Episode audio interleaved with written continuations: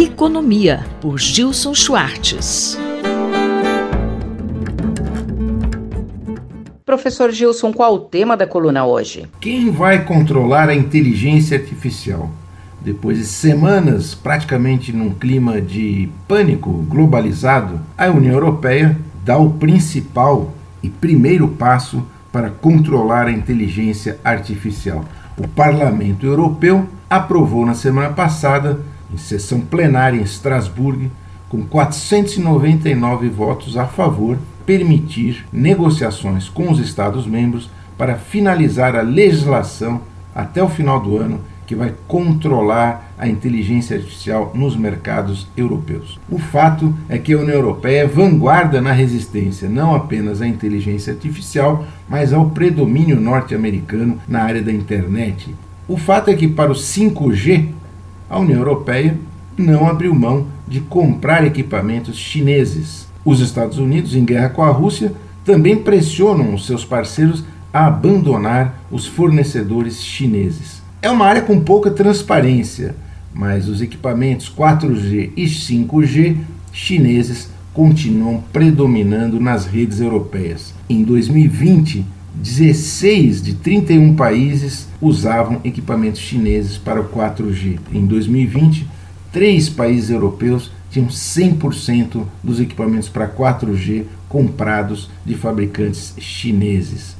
41% dos assinantes de serviços móveis na Europa já têm acesso a serviços 5G de vendedores chineses. Os maiores países europeus, Alemanha, Itália, Polônia, Portugal, Áustria e Espanha compram quantidades significativas de equipamentos 5G dos vendedores chineses.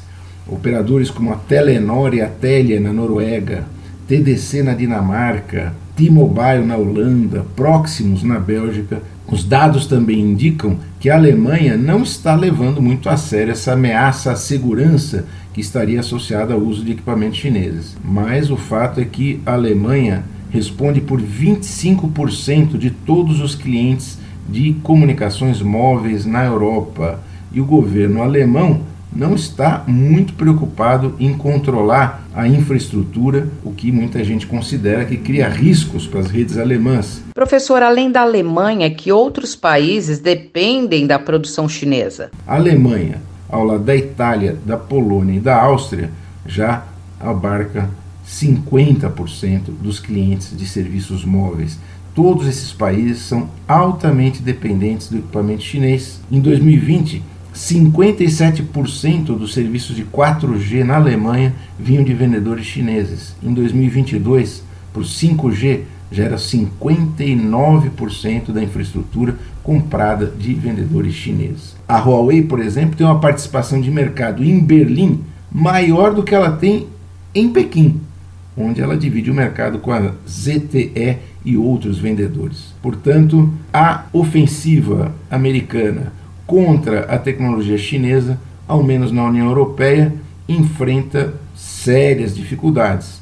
E o mesmo pode-se dizer dos gigantes da tecnologia que estão oferecendo a inteligência artificial e que encontram também na União Europeia uma barreira.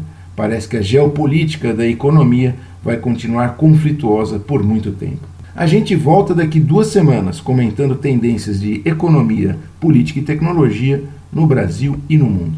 Eu, Simone Lemos, ouvi o professor Gilson Schwartz. Economia, por Gilson Schwartz.